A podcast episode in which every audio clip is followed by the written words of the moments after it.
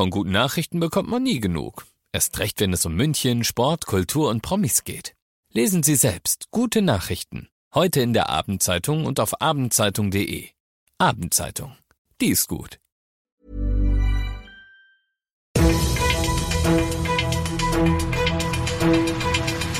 95 5 Charivari, das München Briefing, Münchens erster Nachrichtenpodcast.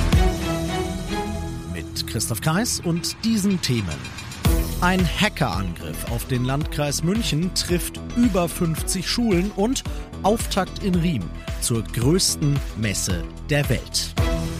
Ich freue mich sehr, dass du auch heute wieder reinhörst. Ich erzähle dir in diesem Nachrichtenpodcast ja täglich in fünf Minuten alles, was du in München heute mitbekommen haben musst. Das gibt's dann jederzeit und überall auf deiner liebsten Podcast-Plattform und immer um 17 und 18 Uhr im Radio.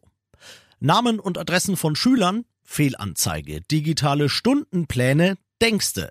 An 55 Schulen im Landkreis München waren ganze Datensätze heute Morgen einfach unauffindbar. Warum? Weil sie gehackt wurden, beziehungsweise weil das Medienzentrum München Land, an dessen Servern die Schulen hängen, gehackt wurde. Das Ganze schon am Donnerstag, wie das Münchner Landratsamt aber erst heute mitteilt. Wer hinter der Cyberattacke steckt, das weiß man noch nicht, aber es lässt sich jetzt schon absehen, dass die Daten wahrscheinlich nicht in die Hände Dritter geraten sind und dass die meisten Datensätze sich wiederherstellen lassen werden. Außerdem ist der Unterricht in den Schulen nicht beeinträchtigt und das Landratsamt selber zum Beispiel und weitere Behörden sind sind nicht getroffen worden. Alles also nochmal gut gegangen.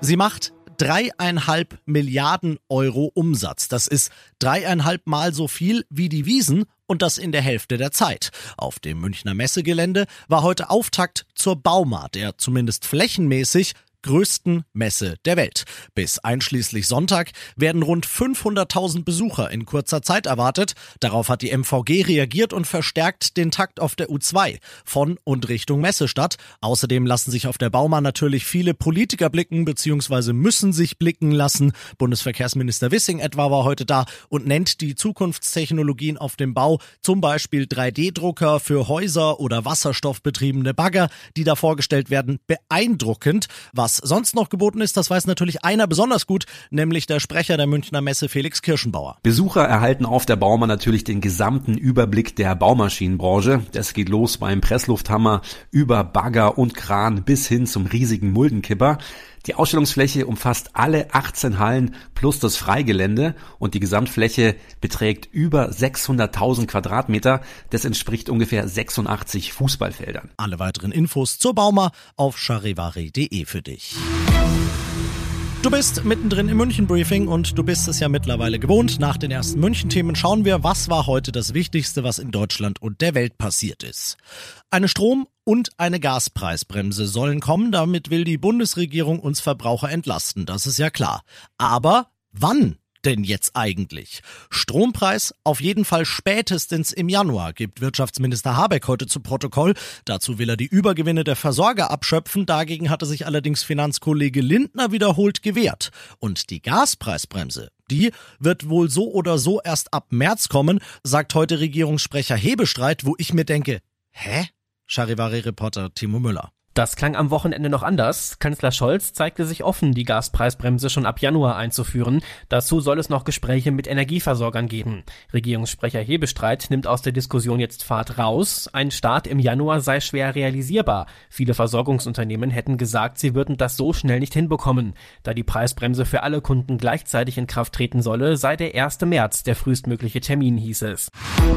Vielleicht sind aller guten Dinge ja drei. Nach dem skandalträchtigen Boris Johnson und der neuen Rekordhalterin in Sachen kürzester Amtszeit Liz Truss hat Großbritannien schon den dritten Premierminister in diesem Jahr.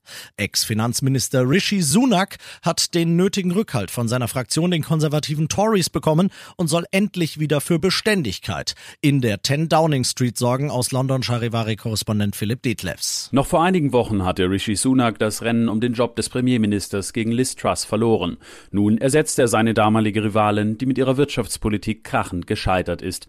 Sein schärfster Widersacher, der Ex-Premierminister Boris Johnson, hatte sich gestern aus dem Rennen verabschiedet. Auch die dritte Kandidatin Penny Mordaunt gab schließlich auf, weil sie zu wenige Unterstützer in der Fraktion hatte. Als Sohn indischer Einwanderer ist Rishi Sunak der erste britische Premier, der einer ethnischen Minderheit angehört. Und das noch zum Schluss. Ist es ein Vogel? Ist es ein Flugzeug? Nein. Und es ist auch nicht Superman, sondern es ist das Milchhäusel. Der beliebte Kiosk am Eingang zum englischen Garten, wenn man von der Universität auskommt, der ist heute über dem Park geschwebt, statt dort zu stehen, wo er sonst steht. Er ist mit einem Kran in die Luft gehoben worden, damit er unterkellert werden kann, denn die Lagerkapazitäten im Milchhäusel, die sind allmählich zu knapp geworden. Das hat soweit gut funktioniert, sagt Milchhäuselwirt Axel Bansemir und schon bald kann das Milchhäusel wieder zurück an seinen gewohnten Platz. Bilder von der spektakulären Flugstunde über dem englischen Garten gibt's auf charivari.de für dich. Ich bin Christoph Kreis, mach dir einen schönen Feierabend. 95.5 Charivari, das München Briefing, Münchens erster Nachrichtenpodcast. Die Themen des Tages aus München gibt es jeden Tag neu in diesem Podcast. Um 17 und 18 Uhr im Radio und überall da, wo es Podcasts gibt, sowie auf charivari.de.